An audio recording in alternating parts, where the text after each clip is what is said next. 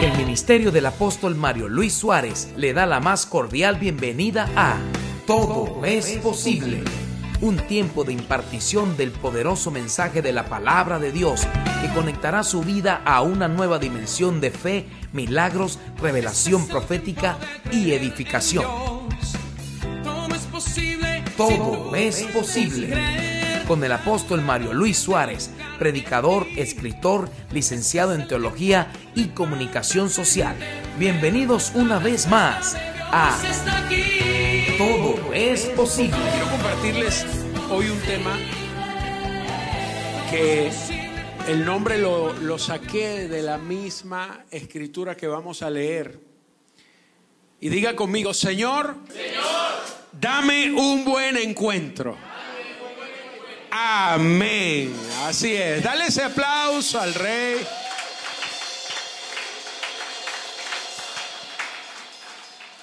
Quiero ir a Génesis capítulo 24. Génesis capítulo 24 desde el versículo 1 hasta el 27. Dice la Biblia, era Abraham ya viejo y bien avanzado en años, y Jehová había bendecido a Abraham en todo. Y dijo Abraham a un criado suyo, el más viejo de su casa, que era el que gobernaba en todo lo que tenía.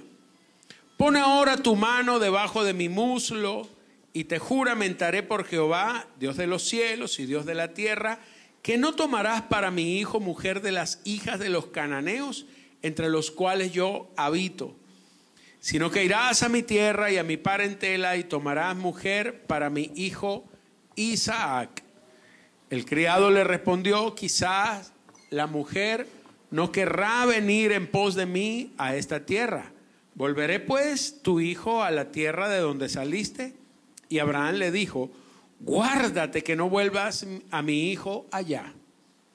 Jehová Dios de los cielos, que me tomó de la casa de mi padre, y de la tierra de mi parentela, y me habló y me juró diciendo, a tu descendencia daré esta tierra, él enviará su ángel delante de ti, y tú traerás de allá mujer para mi hijo.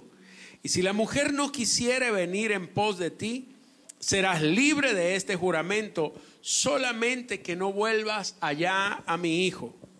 Entonces el criado puso su mano debajo del muslo de Abraham, su señor, y le juró sobre este negocio.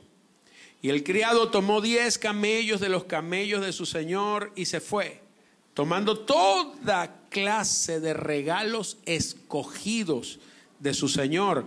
Y puesto en camino, llegó a Mesopotamia, a la ciudad de Nacor. E hizo arrodillar a los camellos fuera de la ciudad junto a un pozo de agua a la hora de la tarde, la hora en que salen las doncellas por agua. Y dijo, oh Jehová, Dios de mi Señor Abraham, dame, te ruego, el tener hoy buen encuentro.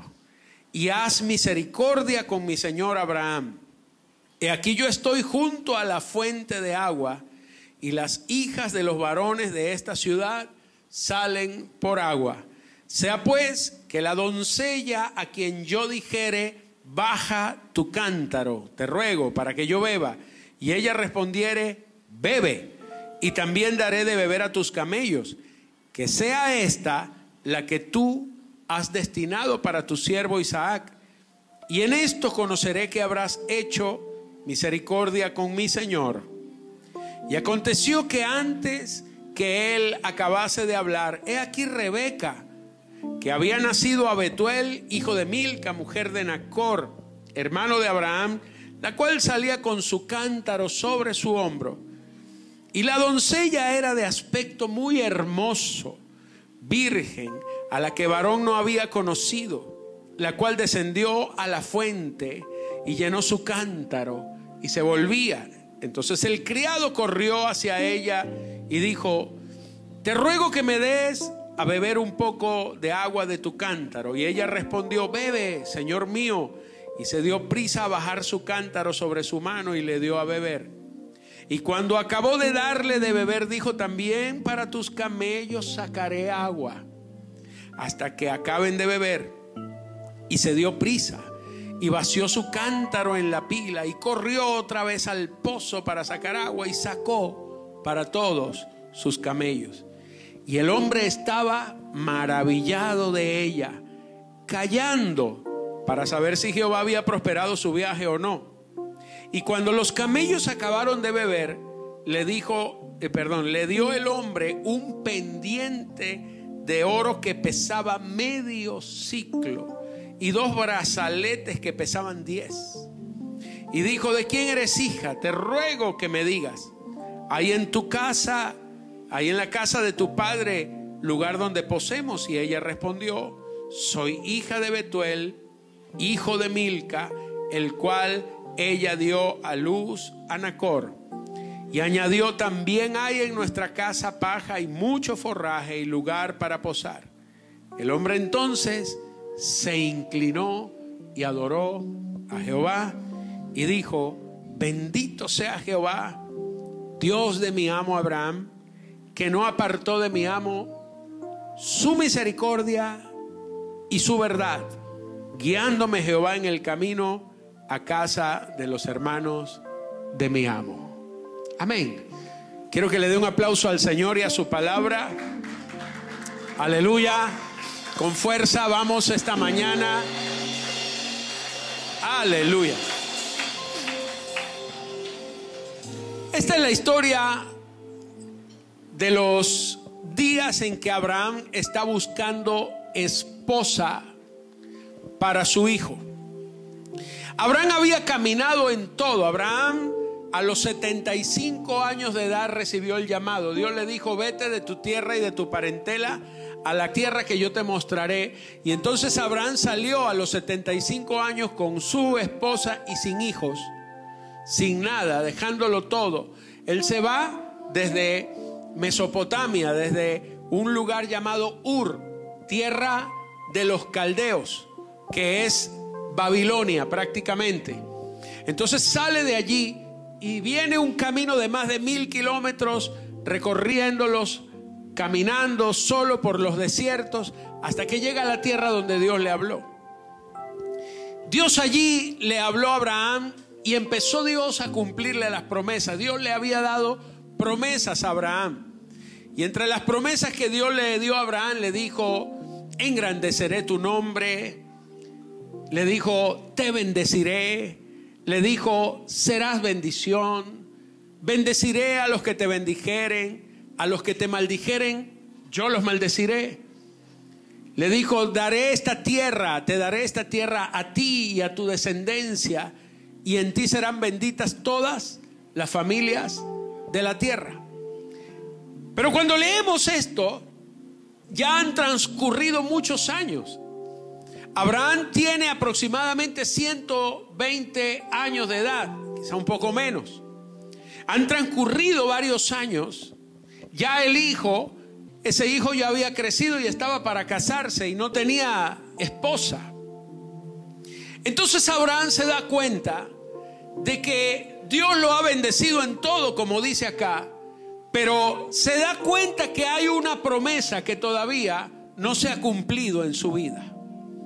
Hay una promesa que él dice, hasta este momento yo he visto la respuesta de Dios, pero hay algo que todavía Dios no me lo ha dado.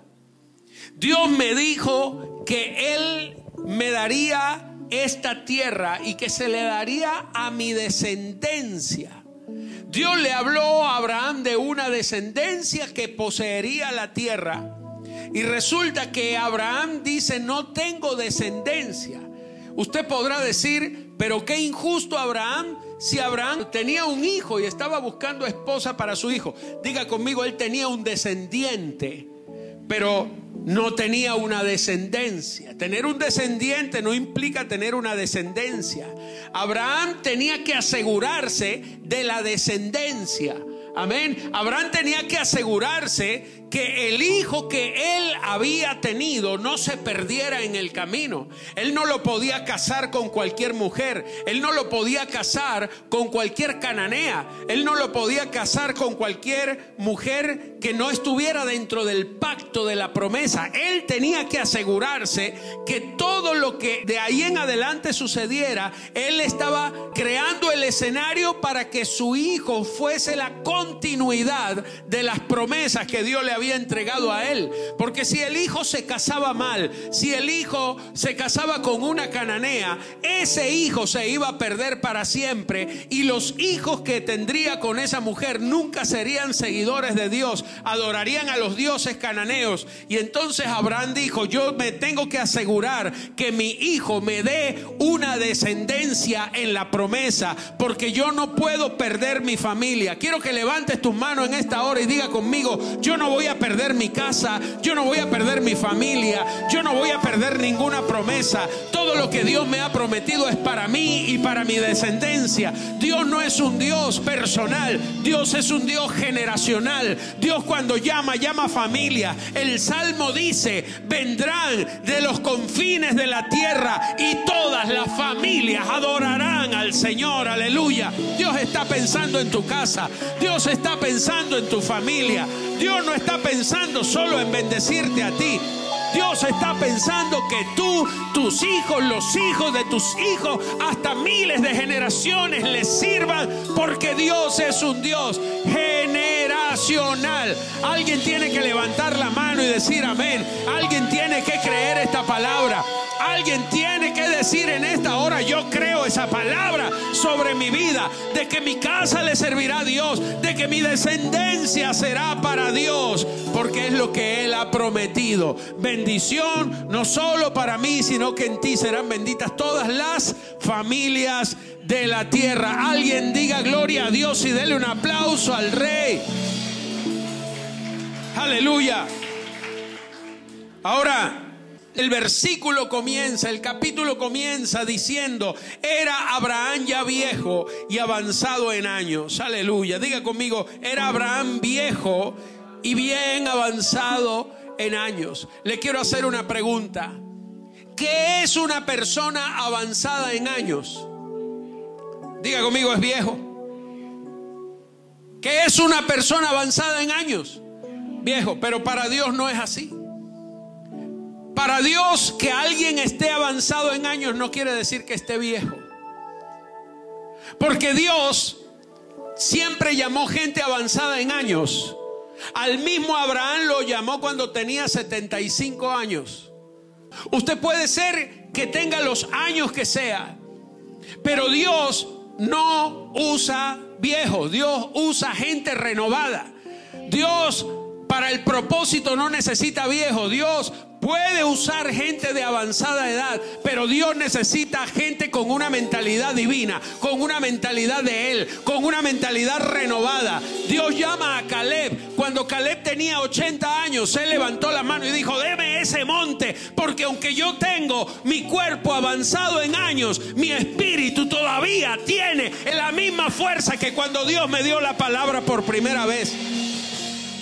Él dijo, todavía me siento de 40, me siento mozuelo, muchachito todavía. Alguien tiene que levantar la mano y decir, yo no estoy viejo para ver las promesas de Dios. Yo no estoy viejo. Usted nunca estará demasiado viejo como para que Dios deje de hacer milagros. ¿Sabe por qué Abraham no había visto la respuesta de Dios? Porque se empezó a sentir viejo. Dios llamó a Moisés a los 80 años. Diga conmigo, 80 años. Cuando Dios se le aparece en la zarza, le dijo, welcome to my place, baby. Bienvenido a mi lugar. Quítate las sandalias porque ahora es que comienza la fiesta. Escúcheme esto, mi amado. Dios llamó a un hombre de 80 años para que iniciara una travesía de sacar a un pueblo. Porque un hombre de 80 años para Dios no es un viejo. El problema es que Abraham ya era viejo y aparte de ser viejo estaba avanzado en edad. Diga conmigo, en edad tenía una edad avanzada, pero en la mente se volvió viejo. Por eso la Biblia dice, Jehová había bendecido a Abraham en todo. Entonces, si la Biblia dice que Dios lo había bendecido en todo, ¿por qué todavía había algo que Dios no había cumplido? Diga conmigo, porque el problema no está en Dios.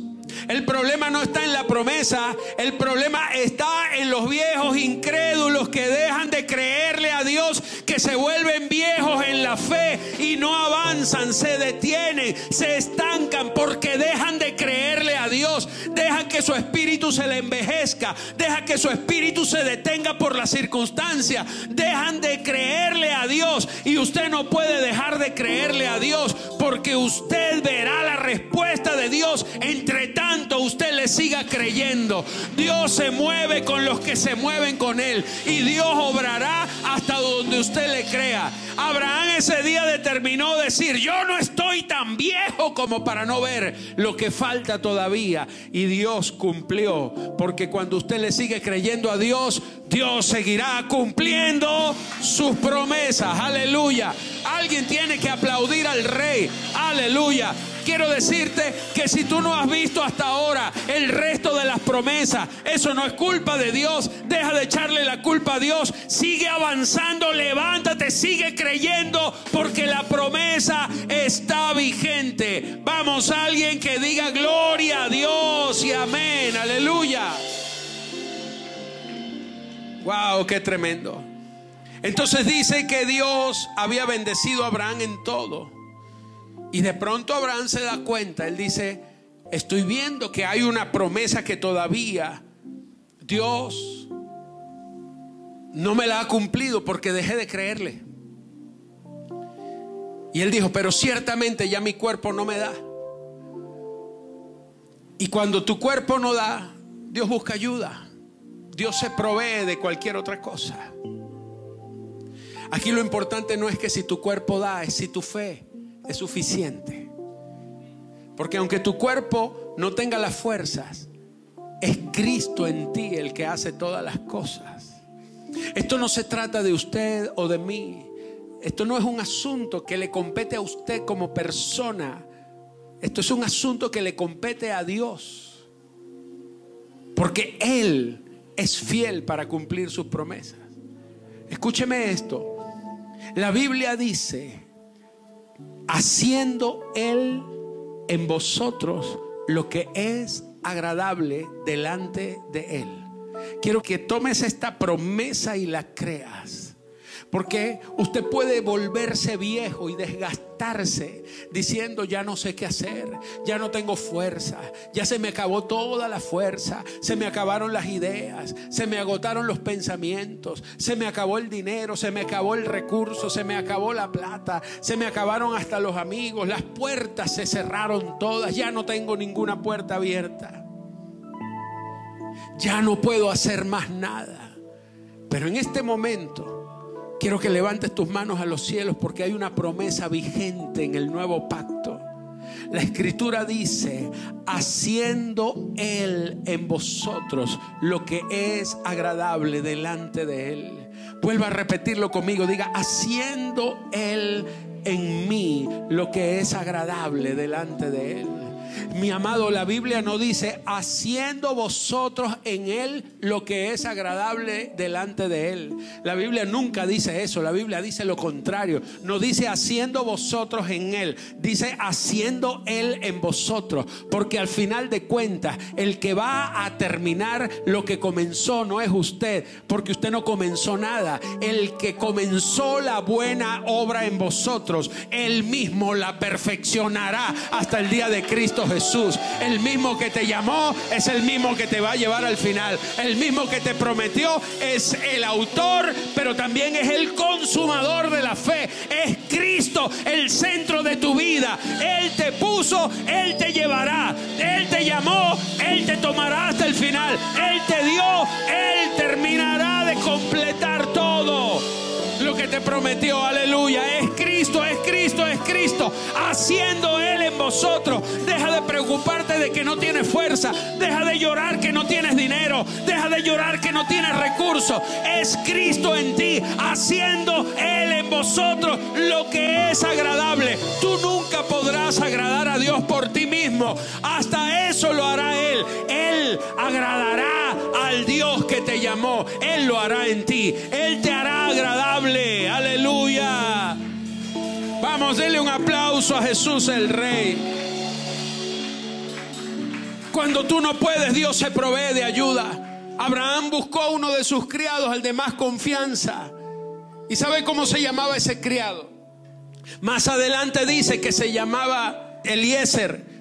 Y Eliezer significa ayuda de Dios. Levanta tu mano y diga conmigo, cuando yo no puedo, Dios puede. Cuando yo no sé qué hacer, el Espíritu Santo sabe qué hacer. Cuando yo no sé qué hablar, el Espíritu Santo habla por mí. Cuando yo no tengo fuerza, el Espíritu Santo me ayuda en la debilidad, porque el Espíritu Santo es el Eliezer que Dios te va a enviar en tus momentos de debilidad. Aleluya. Vamos, alguien tiene que arrebatar esta palabra. Alguien tiene que sacudir al que está al lado. Dígale, hey, despierta. Esta palabra es para ti. Esta palabra es para ti.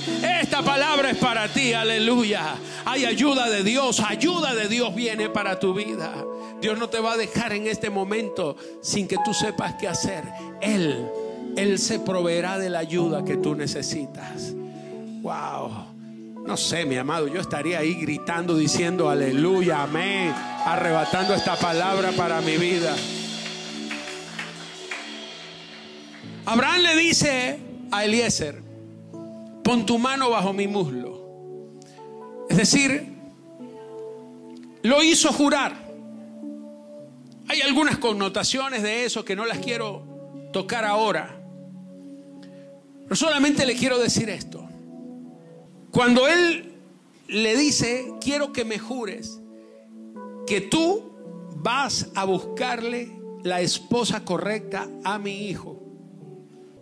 Y quiero que tú traigas a una mujer porque yo no voy a casar a mi hijo con ninguna cananea. No voy a casarla con ninguna cananena. Porque hay cananenas por ahí.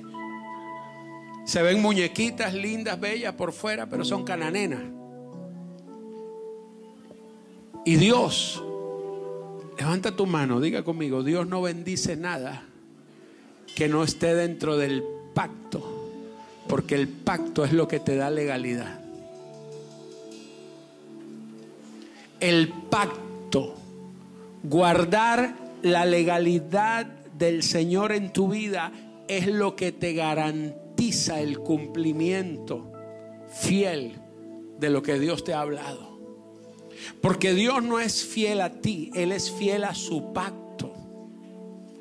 Dios te será fiel a ti si estás en el pacto, si caminas en el pacto, en el nuevo pacto, si caminas en la fe, si agradas a Dios por medio de la fe. Pero nada que no sea legal, Dios lo bendice. Por eso, todo lo que tú vayas a emprender, tú te tienes que asegurar que tú estés en legalidad. Mira, hay algo tan impresionante. Por ejemplo, cuando el Señor les enseñaba a los discípulos de las finanzas, el Señor les hablaba y le decía que nadie puede servir a dos señores, ¿se acuerda? Nadie puede servir a Mamón, que es el nombre cananeo del dios dinero. Nadie puede servir a Mamón. Así lo llamaban, al dios cananeo del dinero, al dinero. Lo tenían como un dios. Ninguno puede servir a dos señores porque amará uno o aborrecerá al otro. Y el Señor habló de las riquezas injustas. Diga conmigo, riquezas injustas. Porque hasta el dinero tiene que entrar bajo la legalidad de Dios. Cuando tu dinero no sirve a Dios, es ilegal. Pero cuando tu dinero está puesto primeramente ante Dios, hay legalidad en tu ganancia.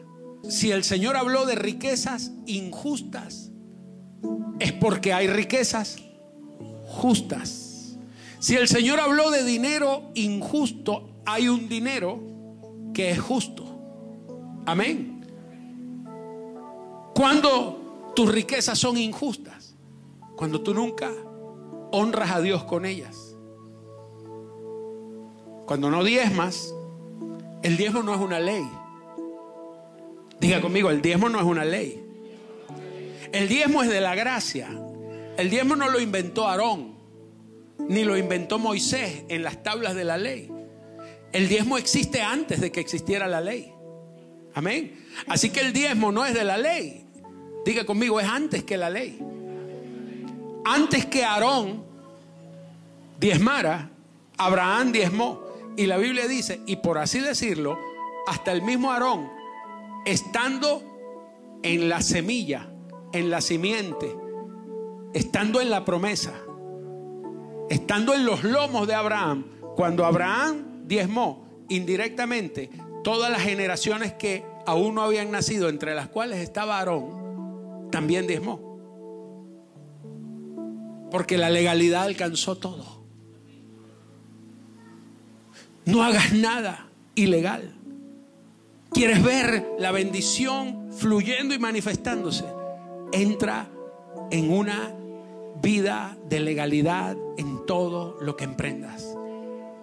¿Qué es legalidad? Más buscad primeramente el reino de Dios y su. En la justicia está la legalidad. Amén. En tu justicia está la legalidad. Ahora escúchame esto. La Biblia dice que Él le dice al criado, Ve y busca mujer entre las hijas de mi familia, no entre las cananeas. Búscale una mujer. Ahora mira, Dios siempre te va a poner cosas imposibles porque Él es el único que las puede hacer posibles. Usted quizás está angustiado porque usted siente que el reto que tiene por delante es muy difícil. Usted se pregunta, ¿cómo puedo yo a esta edad? ¿Cómo puedo yo en este país? ¿Cómo puedo yo en estas circunstancias? ¿Cómo puedo yo prosperar? ¿Cómo puedo ver el cumplimiento de lo que Dios me ha dicho? ¿Cómo puedo tener el ministerio que Dios me dijo que tendría? La empresa que Dios me dijo que tendría. En fin, ¿cómo puedo yo avanzar según lo que Dios me prometió si estoy en unas condiciones tan adversas? Quiero que sepas que Dios siempre te va a poner retos que son más grandes que tú, porque el que es más grande que tú, que es Cristo que habita en ti, es el que lo hará por ti, aleluya. Usted no se va a encargar de hacer nada, la única tarea suya es creer, obedecer y avanzar. La tarea de Dios es hacer en ti lo que tú nunca podrás hacer. Si tú crees que Él lo hace, Él lo terminará haciendo por ti. La tarea que tenía el siervo de Abraham era grande. La tarea que tenía Eliezer era imposible. Mira esto. Mira lo que Abraham le estaba diciendo. Abraham le está diciendo, tú te tienes que ir de aquí a una ciudad donde tú nunca has ido. Tienes que ir a un pueblo que tú no conoces. Una ciudad que queda a más de mil kilómetros de distancia. Tienes que irte así viejito y todo a pie. Cuando tú llegues a esa ciudad, tienes que encontrar a gente que es mi familia. Pero tú no conoces allá a nadie ni hablas la lengua que ellos hablan, pero tú tienes que encontrar a mi familia. Y cuando tú llegues allá, no solamente tienes que encontrar a mi familia, sino que de mi familia tú tienes que encontrar una muchacha que esté bien bonita y que sea virgen y que además de eso se quiera casar con mi hijo, a quien tampoco conoce porque no me conocen a mí, que soy el suegro, tampoco conocen a mi hijo, que es el novio, y tampoco te conocen a ti, que eres mi criado. Pero tú tienes que buscar esa muchacha que crea que se tiene que casar con el hijo mío, que a quien nunca ha visto. Y además de eso, después que te diga que sí, los padres tienen que decir que sí y después de eso no solo tienen que decir que sí, sino que también se tiene que venir contigo y eso sí, deja a la suegra ya. Diga conmigo, tareas imposibles. Levanta tus manos a los cielos, diga conmigo, tareas imposibles, para eso es que soy bueno, porque Dios siempre te va a poner retos imposibles, porque Él lo hará posible en tu vida. Vamos, aplaude al Rey, no te asustes, no tengas miedo. Si Dios te llamó a hacer algo imposible, es porque sencillamente ya te está diciendo, no eres tú el que lo va a lograr, no eres tú, deja de angustiarte. Si tú sabes que no puedes, no te angusties, porque si Él te mandó a hacerlo y tú sabes que tú no puedes, tienes que saber que Él es quien lo hará posible. Aleluya. Entonces el criado le puso la primera excusa porque a veces nosotros le ponemos excusas a Dios. Y el criado le dice, ajá, Señor, y si la muchacha no quiere, vamos a suponer que yo encuentro tu familia que me dicen que sí, que la muchacha es soltera, que es bien bonita, que todo. Y cuando le diga, pero te tienes que venir conmigo. ¿Qué pasará si ella no quisiere venir conmigo? ¿Qué hago? Agarro a tu hijo y me lo llevo para allá. Volveré pues tu hijo a la tierra de donde tú saliste. Y Abraham le dijo, guárdate que no vuelvas a mi hijo allá. Levanta tus manos. Nadie de tu casa pisará los terrenos de donde Dios te sacó.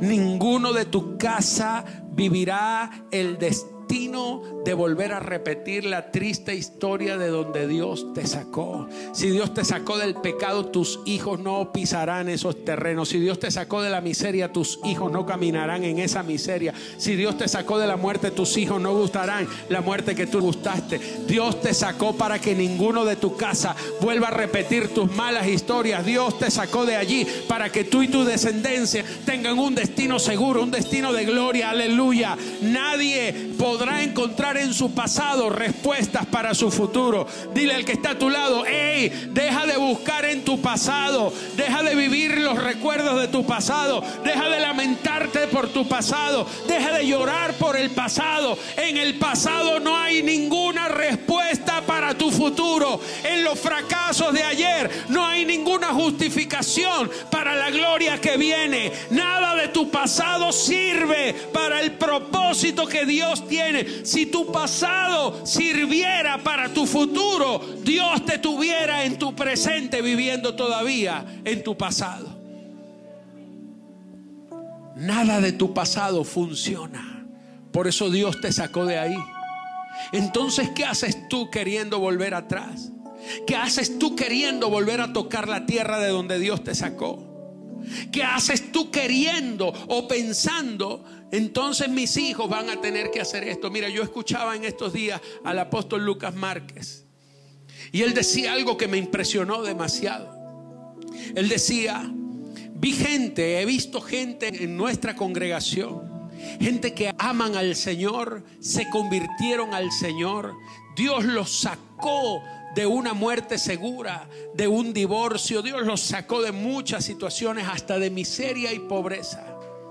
Pero ellos, estando aquí en el reino, no tuvieron una mentalidad de reino. Empezaron a criar a sus hijos. Entonces tomaban a sus muchachos, pero en vez de llevarlos a la reunión de la iglesia, en vez de llevarlos al grupo de jóvenes, no, mis hijos merecen algo mejor. Y se dedicaron a invertir para que los hijos estudiaran en los mejores colegios. El día de la reunión no lo llevaban a la reunión, lo llevaban al club, lo llevaban a sus actividades deportivas. Entonces los criaron futbolistas, los criaron deportistas y los metieron en los mejores clubes. Los hijos crecieron, dice el apóstol. Y yo puedo ver hoy con mucho dolor que todos esos hijos, ninguno les sirve al Señor. Todos están apartados en el mundo. Eso sí, son los mejores médicos sin Cristo. Son los mejores abogados sin Dios en su corazón. Porque los padres invirtieron todo para sacarlos del propósito, creyendo que los estaban educando mejor. Mi amado, fuera de Cristo no hay nada. Fuera del Señor no hay nada. Por eso tú tienes que ser como Abraham. Abraham estaba preparando de sentencia en la legalidad del Señor. Si vas a esforzarte por educar a tus hijos, está bien que estudien en un buen colegio, pero no los separes de la verdad de Dios que está en la casa. No los separes de la fuente del reino. ¿Volveré a tu hijo atrás? mi hijo no habitará la tierra de donde Dios me sacó.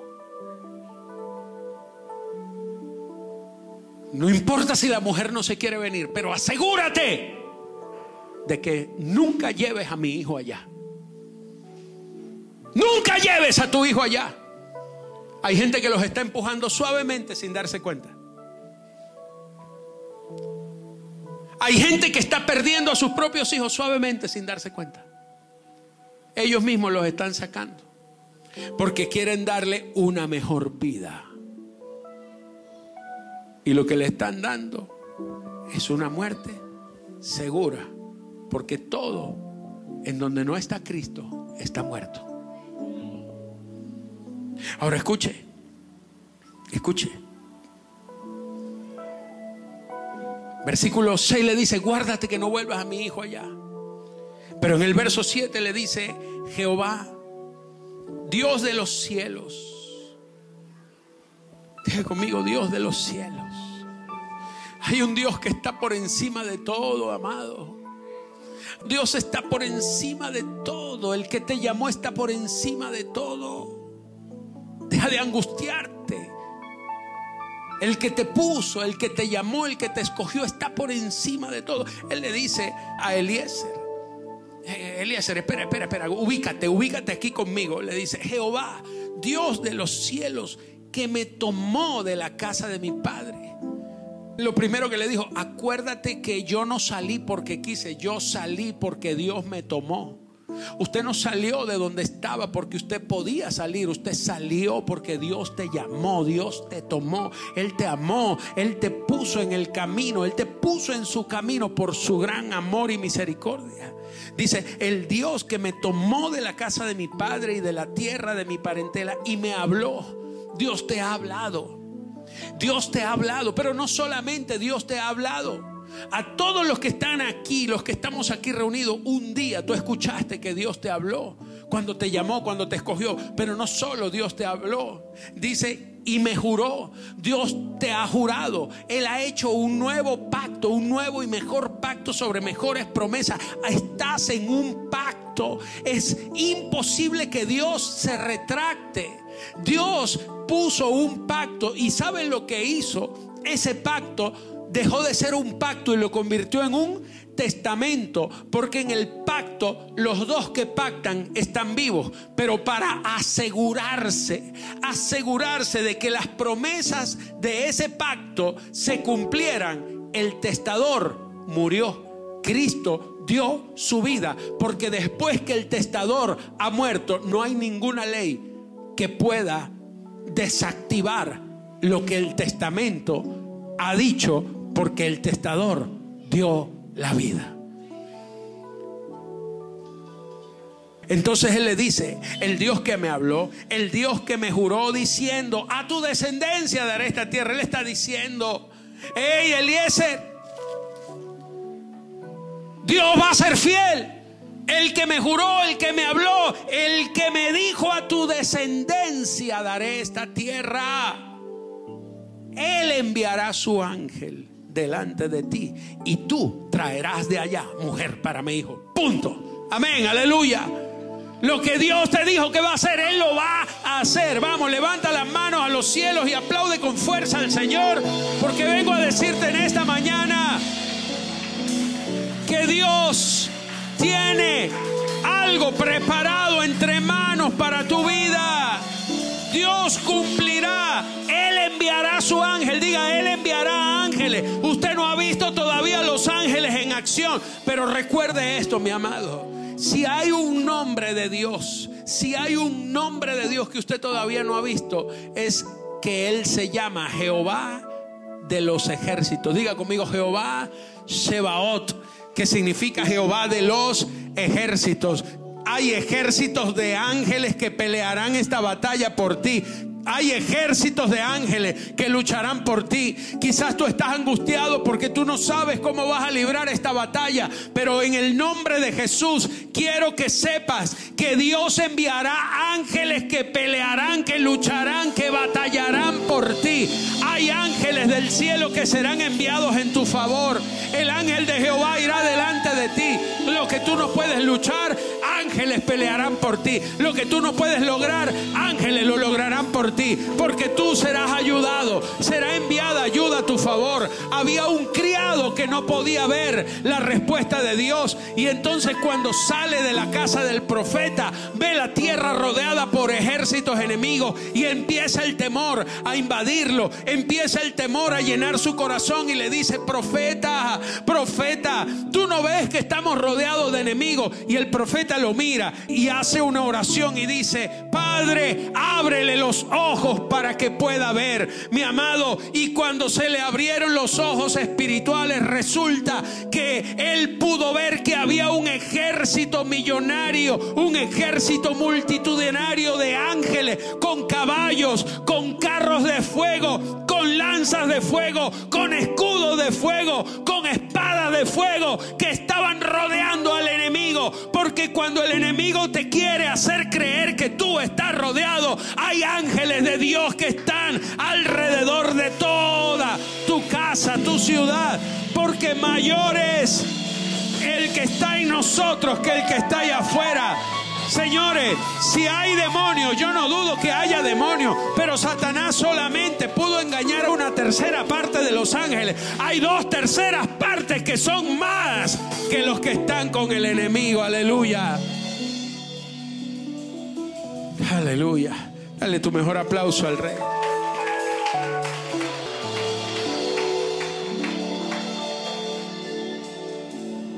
Aleluya. Verso 12. Dice la palabra que el criado oró. El criado oró. Y mira la oración que hizo. Oh Jehová, Dios de mi Señor Abraham, dame, te ruego, el tener hoy buen encuentro.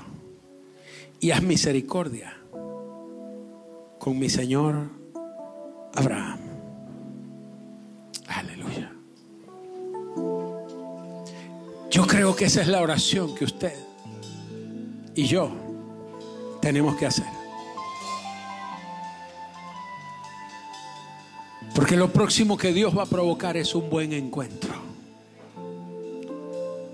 Te vas a encontrar con la respuesta que no habías encontrado. Te vas a encontrar con la puerta abierta que antes estuvo cerrada. Te vas a encontrar con la ayuda que todavía no ha llegado. Te vas a encontrar con conexiones que nunca te habías imaginado. Te vas a encontrar con oportunidades que todavía no han tocado tu puerta. Te vas a encontrar con el cumplimiento de aquellas promesas de Dios que hasta ahora no se han cumplido. Te vas a encontrar con ese Dios que hasta ahora no habías conocido. Si hay algo que tienes que pedirle a Dios, es esto. Dame un buen encuentro. Dame un buen encuentro. Amado, deja de desesperarte. Deja de llorar. Deja de dudar y de temer. Solamente dile al Señor, aquí estoy. Dame un buen encuentro. Y entonces, en el verso 10 dice que él tomó los 10 camellos de su amo, tomó los regalos que Abraham había preparado, se fue de camino y llegó a Mesopotamia, a la ciudad de Nacor. Llegó hasta el límite, hasta donde podía llegar. Verso 11 dice, e hizo arrodillar los camellos fuera de la ciudad junto a un pozo. Diga conmigo, hizo arrodillar los camellos junto a un pozo de agua. Pero lea el verso 13. Cuando él está orando, él dice, he aquí, Señor, yo estoy junto a la fuente. ¿Qué es un pozo? ¿Qué es una fuente? Mi amado, un pozo es un lugar donde hay agua estancada. Una fuente es un lugar donde hay agua viva. Él oró, dijo, Señor, he aquí yo estoy junto al pozo. Él dijo, Señor, he aquí yo estoy junto a la fuente. La gente verá un pozo, pero tú verás la fuente. La gente te querrá señalar y decirte, estás estancado en ese pozo llamado iglesia. Estás estancado creyendo que Dios te va a sacar. Estás estancado. Avanza. Deja la religión, te van a decir. Esos evangélicos. La gente criticará tu vida porque creen que tú te arrodillaste ante el pozo. Porque la gente cuando no te ve como ellos piensan que te deberían ver, piensan que te están viendo mal. Y diga conmigo, yo no estoy mal. Yo estoy en la transición. Hay transiciones, mi amado. Hay transiciones en tu vida. El hecho de que hoy no tengas algo no quiere decir que no lo tienes. Quiere decir que Dios está acomodando todo para que cuando lo que Él te prometió venga y no se vuelva más. Tú estás en transiciones. Dios nos lleva de gloria en gloria. Hay una transición de una gloria a otra gloria. Para que puedas pasar de una gloria vieja a una gloria nueva, la gloria vieja tiene que acabarse y la gloria nueva tiene que nacer.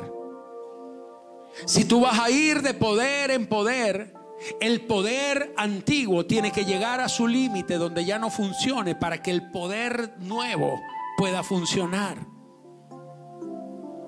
Si tú vas de aquí hacia allá, de avance en avance, Tienes que entrar en transiciones. Y este hombre entró. La gente lo veía arrodillado en el pozo. Pero él dijo, Señor, aquí estoy de rodillas ante la fuente. Porque la fuente es Cristo. Porque cuando tú estás de rodilla en la fuente, Tú no estás arrodillado ante el pozo de tu estancamiento, tú estás de rodilla ante la fuente que saltará para vida en ti.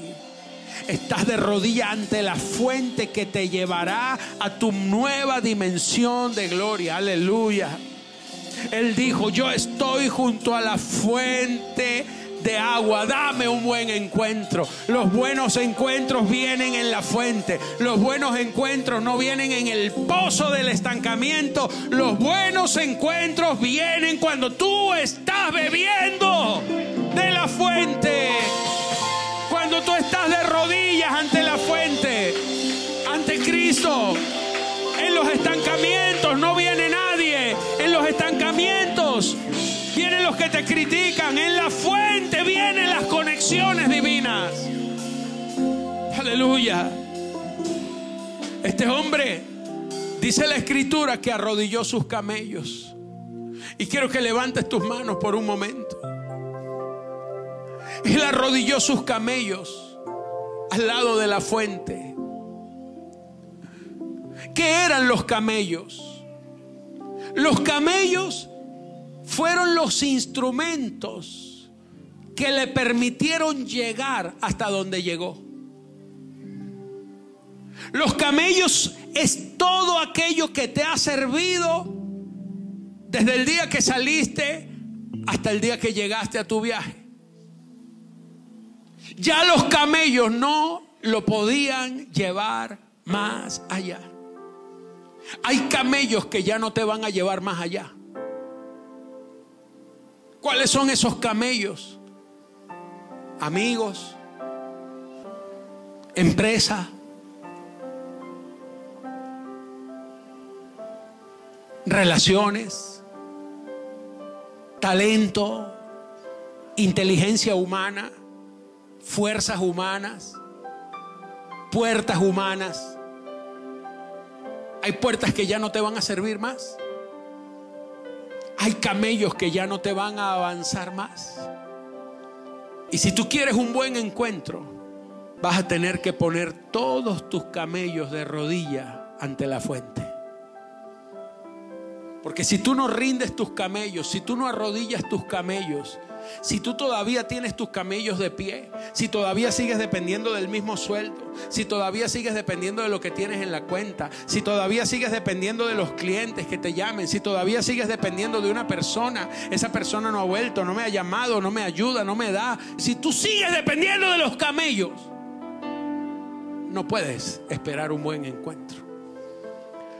Los buenos encuentros vienen para gente que rinde para gente que arrodilla los camellos ante la fuente, para gente que dice, Señor, hasta aquí me ayudó mi fuerza, hasta aquí caminé yo, ya de aquí no puedo avanzar más. Hasta aquí, Señor, mi inteligencia me trajo, pero ya no sé qué hacer.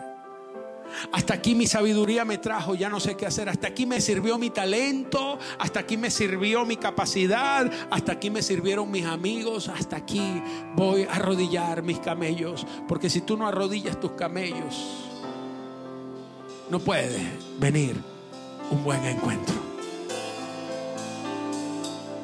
Tienes que aprender a arrodillar tus camellos. Tienes que aprender a rendirte a Dios.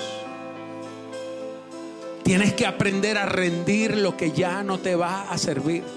Nada tuyo, nada humano servirá a los propósitos de Dios. Todo lo que Dios va a hacer, Dios no cuenta contigo para hacerlo.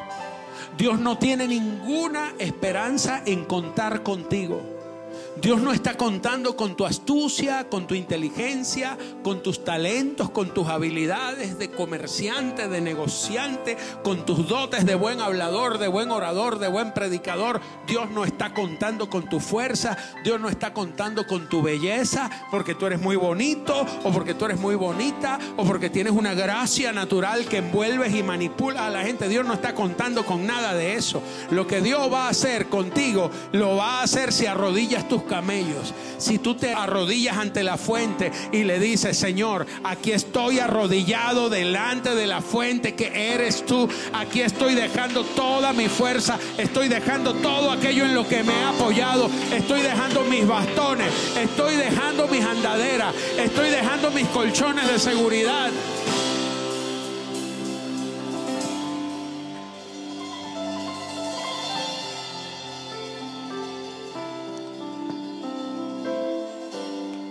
Y dice la Biblia, y aconteció que antes que él acabase de hablar, he aquí Rebeca,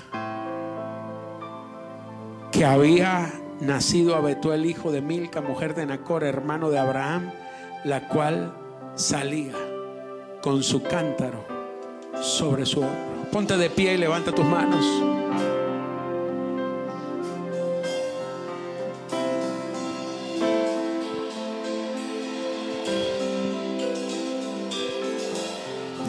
Levanta esas manos, levanta esas manos a los cielos.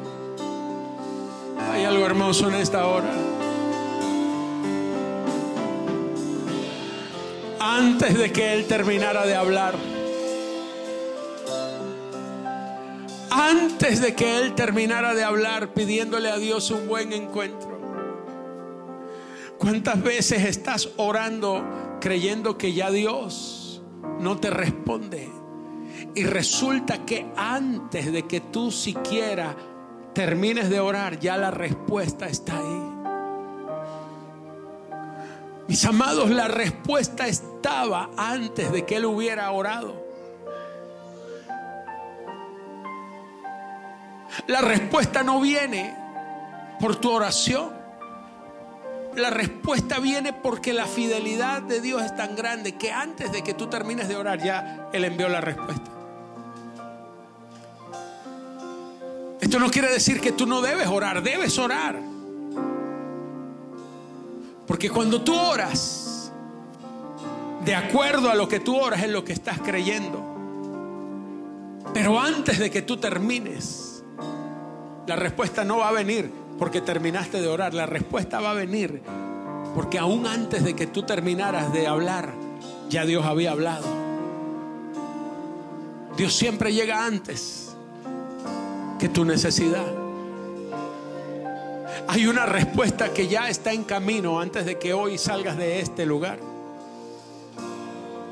Hay una Raquel que viene con el cántaro en los hombros a traerte el agua que necesitas.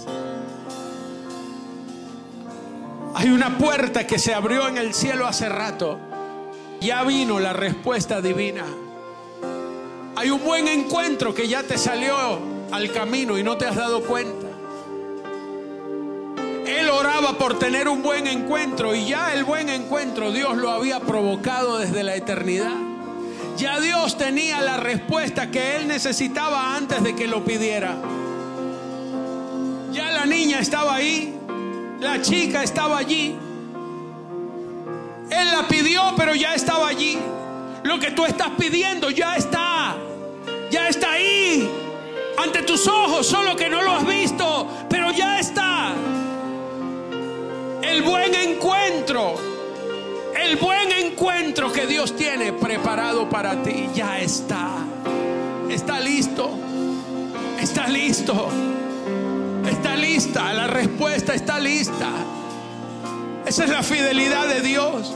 Tienes que dejar de angustiarte, tienes que dejar de preocuparte, mi amado. Dios solo quiere que arrodilles tus camellos, que te pegues a la fuente, porque la respuesta vendrá a la fuente. Tú no andarás buscando la respuesta,